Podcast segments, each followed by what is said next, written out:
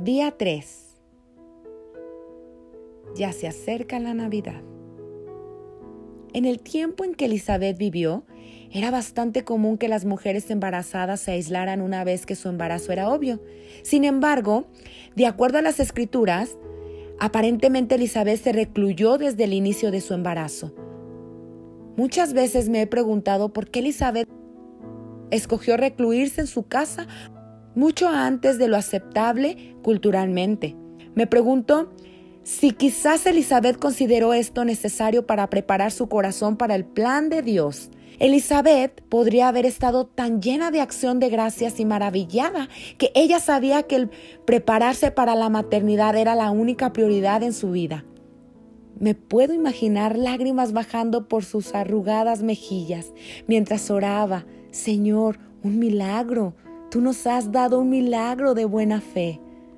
Me pregunto, ¿cuándo Elizabeth comenzó con gozo a hacer pequeñas y adorables mantas y a coser prendas preciosas de ropa en miniatura con sus dedos retorcidos y artríticos? Si su corazón clamaba a Dios del universo, Señor, prepárame para lo que estás preparando para mí. Yo creo que durante estos días de quietud y de goza meditación, el corazón de Elizabeth se desbordaba de gratitud. Ella pudiera haber intentado cambiar su estilo de vida durante este tiempo de agradable preparación para llegar a ser la madre que se requería para este gran hombre. Elizabeth estaba preparando su corazón para el día del parto y bendición. ¿Para qué necesita preparar su corazón durante esta temporada de Navidad? ¿Necesita hacer algunos cambios en su estilo de vida para acomodarse al destino que Dios ha escogido para usted?